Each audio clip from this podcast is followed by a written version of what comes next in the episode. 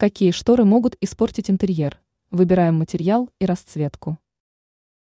Шторы в интерьере можно назвать финальным аккордом или штрихом.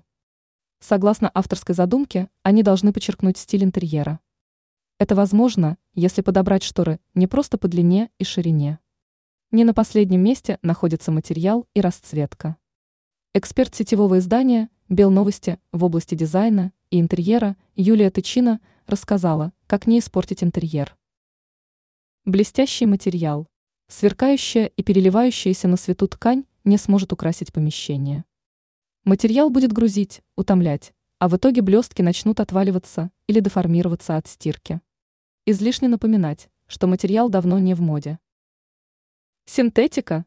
Откровенная синтетика будет накапливать пыль и в итоге может стать причиной аллергии или другого заболевания. Куда солиднее смотрится шелк, бархат, лен или хлопок. Тюль с вышивкой.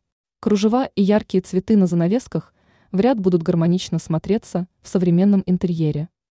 Следует отдать предпочтение тонким однотонным занавескам. Нитяные шторы. Сложно сказать, какую роль играют в интерьере эти занавески.